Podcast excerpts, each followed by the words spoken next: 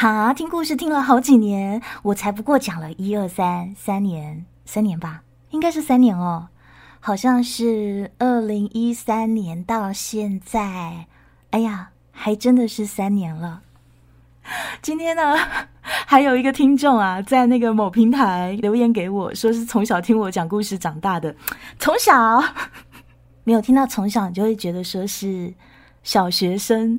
的时候开始听的没有啦，对方是高中生的时候开始听，现在是大学生，呃，但是因为现在觉得变成熟了，所以对以前呢就说是从小，害我那个熊熊吓了一大跳。那今天要跟你讲的故事呢，是一个古风故事，哎，声音会不会太小声？是不是太小声？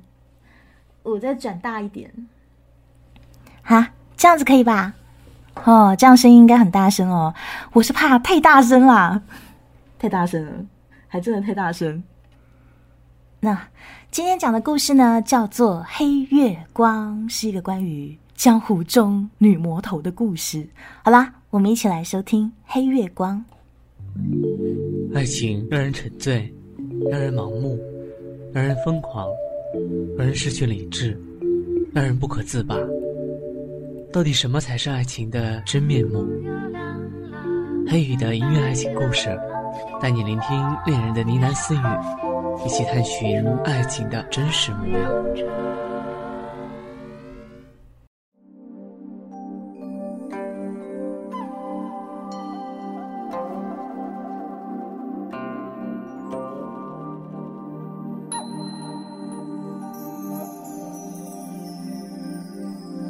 那是段福风第一次在芙蓉镇上瞧见月罗。月楼的个子娇小像孩童，除了一张小脸外，周身皆密密实实的裹入一层黑纱。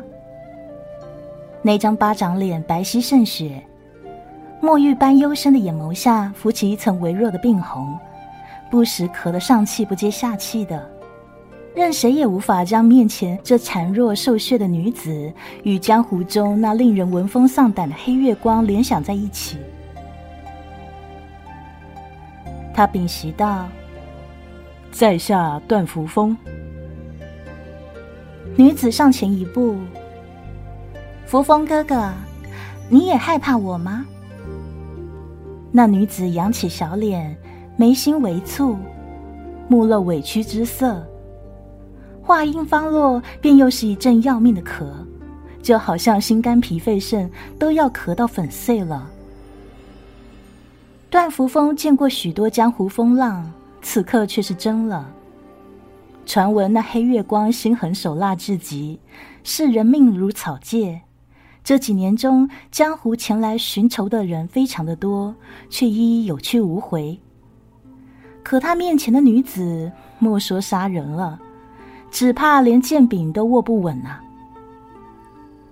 想杀我的人那么多，扶风哥哥，动手啊！叫月罗的女子好不容易止住咳，认真的盯向段福风。说完这话，就缓缓合上眼，仿佛是等待段福风那一剑当头劈下。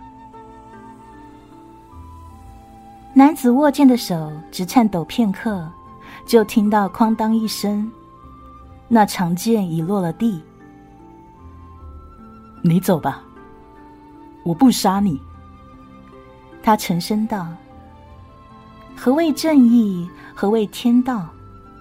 要他手刃一个弱女子，却是如何也做不到。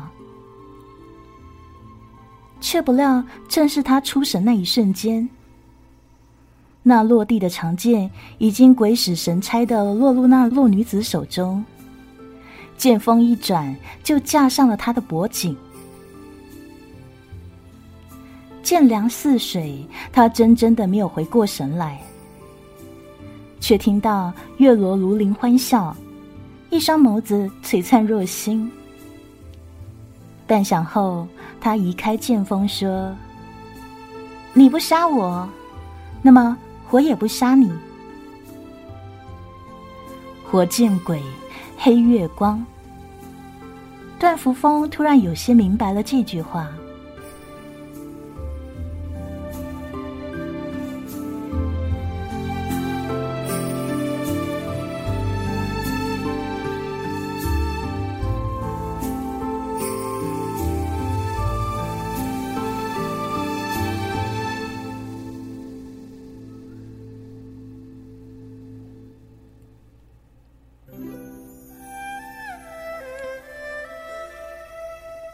元宵灯市新雪满肩，熙熙攘攘人群中，一老一少不太惹眼，任谁都只当这是孝子陪同他年迈老母在赏灯呢。老母还时不时的低声咳嗽，那孝子在旁边目露忧色。乖儿子，替为娘的买串冰糖葫芦去。老妇咳得三魂进去。却还是仰起头，咧着缺牙的嘴笑。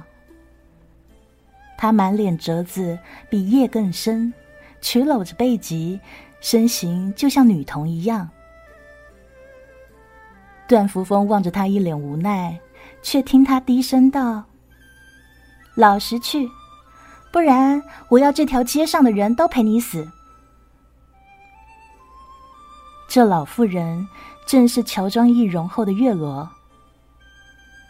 于是段扶风不甘不愿，自卖糖人处买了串冰糖葫芦来。你若要杀我，我技不如人，赴死便是。这般折入我，又是为什么？月罗一张皱巴巴的小脸就笑成了一团。段扶风正欲出言相讥，却猛见跟前寒光一闪，他几乎是下意识的扑将而去，推开了月罗。只觉得有一阵冰凉贴着他的臂膀划过，这涂尸辣手的竟是先前那卖冰糖葫芦的糖贩。只见那糖贩一双眼毫无生气，失手以后直勾勾的望着他和月罗。月罗退后一步，面无表情看向糖贩：“你是谁？”段福峰皱起眉头问道。可那唐范只是呆呆的听着，仿佛压根听不懂人话一般。这模样，倒像是活死人般。半晌，那黑洞洞的眼眸中再次涌起杀意。只不过这一回还未提起匕首，唐范便已软倒下去。冰糖葫芦穿心过。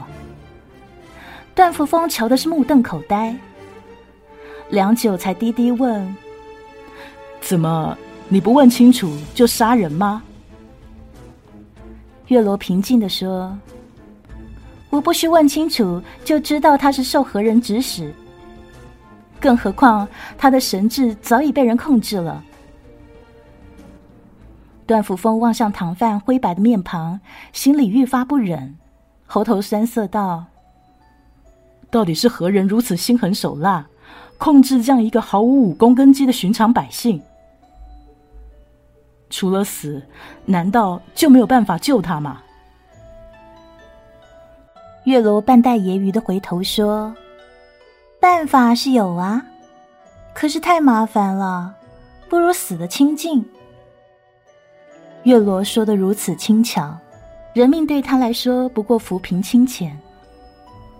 段福峰听了，邪气上涌，不由在心里笑笑自己居然一时忘记此人本性，自己为何要推开他呢？他才是真正的死有余辜啊！段福峰想得正出神，冷不丁只觉臂膀一痛，低头望去，却见月罗小心翼翼端详他胳膊上淌血的伤口。他见月罗目光关切。不由好一阵别扭，就要缩回手去。别动！月罗厉声道。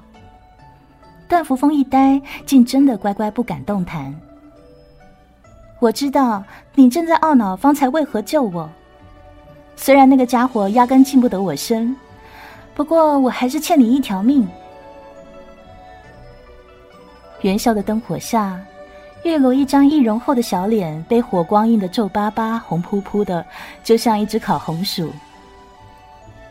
他静静说完，便垂下头去，用牙齿咬断自己的衣衫，然后替段福风包扎了起来。段福风怔怔的望向自己的胳膊，而月罗转身不声不响的走出帐远，千般思绪，倒不知该说什么了。他只听月罗头也不回的说：“快点跟上，你若敢逃，我见一个就杀一个。”他的声音淹入前来赏灯的万千百姓，然后“嘣”的一声，远处的天际竟是炸出一朵烟花来，一朵、两朵、三片、四片，万紫千红。头顶的烟火璀璨，耳畔传来孩子的尖叫嬉声，好一个人间温情啊！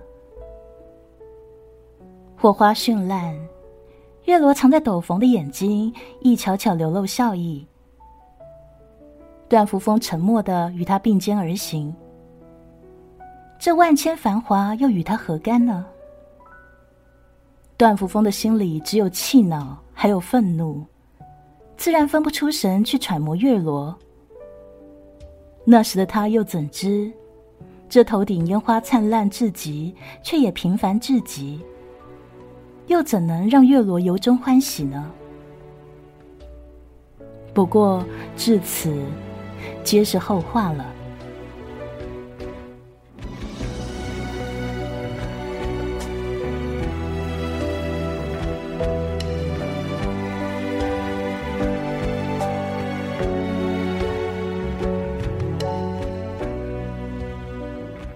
根深路重，夜风凛冽。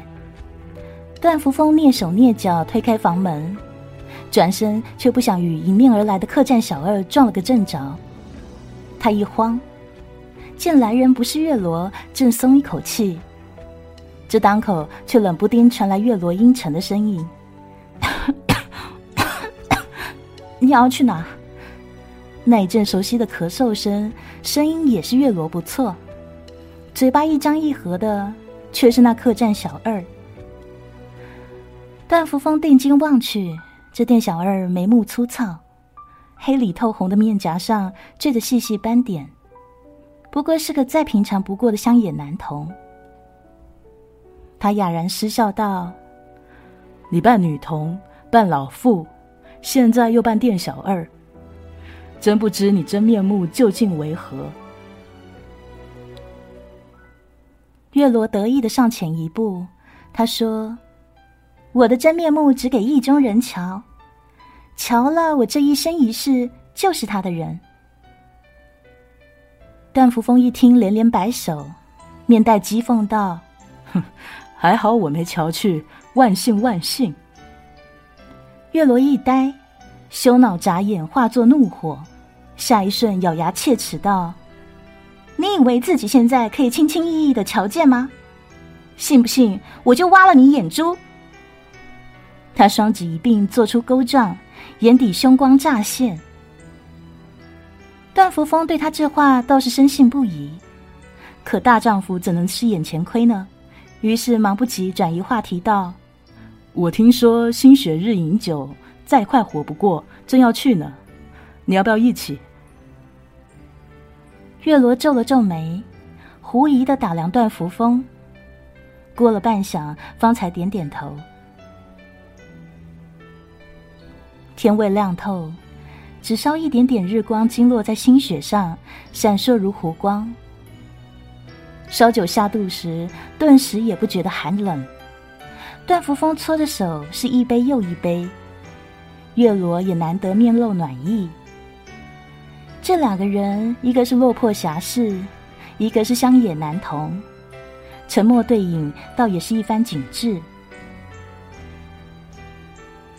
沉寂许久，段福风终于忍不住开口说：“想杀你的人那么多，你可有厉害仇家？”月楼不动声色，又饮一口，目光转冷道：“你不也是来杀我的吗？”段福峰一怔，讪讪道：“话是不错，人人都说你心狠手辣，杀人如麻。我便想着为民。”他话还没有说完，月罗已经翻脸：“为民除害是吗？先不想想，就凭你那微末功夫，我只问你：什么是害？什么是奸？又什么是义是忠？”段福峰给他一阵抢白，心里也不痛快。却继续听他冷冷说道：“你肯定要说，人们杀我便是忠，我杀人便是奸了。我倒不管这许多，天下人负我，我就杀天下人。月罗的目光里有许多哀愁，只不过当时的段福峰看不穿，只为他这句石破天惊的话震愕不已。他呆上许久，终是气结道：“ 你不可理喻。”短暂的沉默，两人再也不说话。只听窗外的雪似乎下得愈发大了。这个冬天仿佛比往年来的更加凛冽一些。段福峰出神的望向酒杯，只见杯中透明的酒意突然微微起了皱。他还未回过神呢，一柄短剑已眨眼到了跟前，而月罗已纵身数丈外。这回来偷袭的是个女子，脸上蒙着纱布，只露出一双大而无神的眼睛。段福峰只觉得这双眼睛似曾相识。他稍稍想了想，这空洞的目光，倒与几日前的唐范如出一辙。这蒙面女子出剑是又狠又快，招招是同归于尽的架势。此刻天半明，酒馆里人不多。这两个人过招功夫，早已砸烂许多桌椅，剩余几个食客也吓得纷纷逃窜。就这么缠斗了片刻，月罗终究是怒了。只听他恶狠狠的对段福峰喊道：“你看，我不杀人，人就杀我，到底什么是你眼里的正邪呢？”他话音刚落，剑锋上扬，就劈开那蒙面女子的纱巾。段福峰正错愕，猛然望见那女子面容，更是如遭雷击。一双大而无神目，一点似珠非珠唇，纵使给人控制了神智，面无表情，他对面前这女子是再熟悉不过。他还未来得及出声。月罗已经一剑向女子刺去，这一剑杀意极甚，眼见眼前的女子是躲避不过了，一时间段福峰来不及细想，顺手抄起一张木凳就往月罗直去。月罗怎么都料不到段扶风竟会向他出手，呆了瞬间就抽剑躲开那飞来的木凳，这走神瞬间便是空门。月罗抬起头，对方的剑几乎已悬在他眼前，但是这一剑到底未落下来。原来段扶风何时已经自身后点了那女子穴道，他也顾不得向月罗解释，此刻一心都在那怒目圆睁却一动不动的女子身上。雪儿，你到底怎么了？还认得师兄吗？被唤作雪儿的女子虽无法动弹，但一双麻木空洞的眼直直落在月罗身上，就像恨不得将他身上凿出两个洞。段福峰见他如此，只得转头对月罗说道：“我瞧他神情与那日唐范一般无二，一定也是给人操控的心智。你说过有办法救的，能不能帮帮我师妹啊？”他关心则乱。以至于没有瞧出月罗那灵气逼人的眼里，分明是伤心。他见月罗不说话，只好耐着性子又重复了一遍。只见月罗抬起头，隔了半晌，方悠悠道：“也罢，我原本就欠你一条命，这样子也算是还清了。”段福峰一怔，一时说不出话来。只听月罗继续说：“救人的法子的确是有，可是无比麻烦。必须饮食人血七日，一日不多，一日不少，否则前功尽弃。”段福峰于是想也不想就挽起袖子：“没有问题。”北风推开窗扉，渗得人一阵冰寒。月罗静静望着段福峰袒露的那一截臂膀，脸上是风云变幻。许久后，他才低头应了一声：“随便你。”他心思万千，可惜段福峰的注意力早已不在他身上，只是一昧关切的打量那刺客女子。待他想再问月罗什么的时候，才发现月罗早已不知所踪。木门吱嘎吱嘎，门外大雪无痕。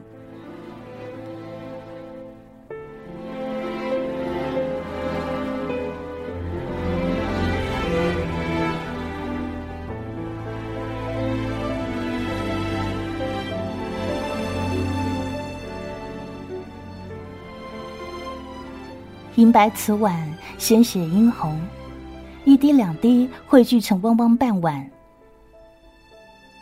月罗小心翼翼的擦拭匕首，段福峰按住胳膊，眼见月罗收拾妥当以后，将他的血一勺一勺喂给南雪。南雪便是那雪夜的刺客女子，也是他唯一的师妹。此刻的南雪面色苍白。纵使鲜血入喉，也不添半分血色。世间竟有如此阴毒的法子，连解药都凶邪至此。他不由叹道：“等师妹醒了，我定询问清楚，为她讨回公道。”月罗噗嗤一笑，搁下瓷碗，转身揶揄道：“哼，你连我都对付不了，还想跟谁讨公道？”段福峰脸一红，心知月罗所说不假。那人既然可以控人神智，还可以一再寻月罗麻烦，而月罗竟只有躲的份，想来功夫还在月罗之上了。江湖中还有这么一号人物吗？他却是闻所未闻呐！正想得出神，冷不丁听月罗冷冰冰道。真是麻烦，倒不如死了干净。他砰的一声割下瓷碗，说完便转身离去，模样疏离至极。段福峰强压下怒火，也懒得同他计较什么。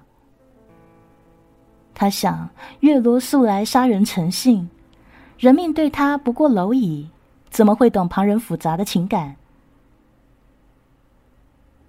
段福风轻柔的替南雪掖好被褥，对沉睡的南雪喃喃道：“雪儿，你放心，纵使千难万难，师兄也不会丢下你。”说完这句话，他亦觉得有些乏了，便轻轻带上门去，回到自己屋中。一进屋内，竟瞧见茶几上摆着许多补血充气的药物。他呆了片刻，心底猛然泛起愧疚来。这个月罗到底是怎么样的一个人？他真的是愈发瞧不透了。夜里，雪落的一天比一天大，窗外早是茫茫一片。段福风搓着手，喝了口气。推开门，望着静悄悄的天地，他心底记挂师妹，以致夜无法眠，索性翻身上屋，独赏雪景。却不想屋顶早已来了一个人，竟是低低咳嗽的月罗。见是段福风，月罗不动声色递了半壶酒来。他与他并肩坐下，仰头一口烟霞烈酒。天地俱静，白雪酥酥。他二人这般沉默的坐了许久，直到段福峰忍不住闷闷道：“到底是谁将我师妹害成这样子的？你若是不愿意说，便不说吧。”北风如刀，月罗真真别过头来，目光里是千言万语。良久，他不动声色道：“怎么，你很惦记他？段福风点点头。我与师妹皆无依无靠，自小到大，她能依托的便只有我而已。不久前，他与我走散，我寻觅许久都未寻见他。我想师妹好歹会武功，总不会叫人给欺负了。谁知道这些日子，她竟受到如此折磨。说罢，仰头又是一口烈酒。黑白分明的眼眸微微湿润。怪只怪，我没有好好照顾好他。月罗安静的听着，许久方强自挤出一抹笑容来。你对他挂念很深呐。段福峰默不作声，这挂念自然是深的。他们虽非兄妹。但这些年的情分却与至亲无二。他只怪自己功夫微末，眼见着妹妹受苦，却无能为力。他想得出神，却听月罗突然低低道：“我给你说一个故事。这故事很长，我就长话短说。”江湖只知黑月光，却不知道黑月光背后有个人。那个人没有名字，也没有办法用任何言语词汇去形容描摹。那个人从不出入江湖，却知闻天下方寸事。他自己从不杀人，却让所有接近他的人生不如死。那个人。有许多玩具，而所有玩具中，他最喜欢的便是我。月罗平静的说道：“他是在六岁那一年误闯进那个人的视线的。无父无母的他，轻易被那个人的温柔慷慨所引诱，乖巧听话的随那人回了家。”那人的家好大好大，有许许多多他前所未见的新奇玩意儿。那十六岁的他天真好奇，怎么猜到自己也会成为那玩具之一呢？他喜欢我爱哭爱笑，喜欢我会撒娇生气。纵使他拥有全天下最玄妙的宝贝，却始终最宠我。月罗闭上眼。他的面上带着清浅笑意，仿佛陷入一场蜜罐似的梦境。只不过片刻后，那笑意立刻消失了。那确实是他生活中最快活的两年，衣食无缺。那人给他取名叫月罗，他亲昵的喊他主人。主人上天入地讨月罗欢心，只要月罗想要，哪怕是进宫里的奇珍，也会给月罗弄到手。然而这一切都止步于月罗八岁那一年。有一日，主人面带忧色，月罗困惑不已。只见主人伤心的把玩月罗的长发，许久呐呐道：“月罗啊。”你若是长大了，只怕便不如现今这般可爱了。那个时候的月罗丝毫未解这话中深意，只当它的主人感叹岁月匆匆，多愁善感而已。一直到主人突然点住它的穴道，将它推入一口药锅中，那汤药又烫又难闻，月罗痛得一直哭。主人只是温柔的在旁边望向他，最后月罗哭得哑了，喊得倦了，终于沉沉睡入那药锅里，一睡就是三日三夜。从此，无数的噩梦再也不曾离开他。他的咳疾亦是那时落下的病根。主人喜欢的是孩子般的我，于是他决定将我永远变成了小孩子。段福峰听得早已真的说不出话来。月罗不以为意，雪花纷纷飘落一点在他羽翼般的眼睫上，然后月罗挥舞着自己八岁孩子般大小的胳膊，笑着说：“你看，我再也没有长大过了，是不是很好玩呢？”段福峰呆呆的望向他。此时此刻，仿佛说任何话都是错的。风雪很大，月罗的笑声叮叮咚咚，似月光落进湖里。我等了好多年，终于在去年逃了出来。你看，我一会儿打扮成小女孩，一会儿又化作笼中老太太。不过怎么样都是瞒不过主人的。月落吸了吸鼻子，微笑说道：“这一年中，主人派了许多人来找我。你看到的唐范氏，你师妹南雪亦是。不管我扮成什么样子，他都不会放过我。”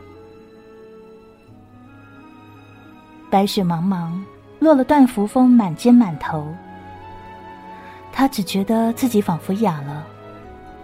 许多话语皆给这北风冻成了冰柱子，扎的喉咙越来越疼。他想出言安慰，却知道再多的言语也不过苍白。于是最后只是怔怔的望向月罗，见月罗也成了一个雪人。段福风自身上脱下斗篷来，轻轻罩在月罗细弱的肩上。月罗的目光里皆是暖意，温柔的瞧他一眼。扶风哥哥，你心里是不是也觉得我是一个小怪物啊？毕竟我在主人身边待的久了，难免也像他一样了。那张小脸给北风刮得苍白，一双幽深的眼睛透过伪装的皮囊熠熠生辉。好像夜空中最明亮的星星。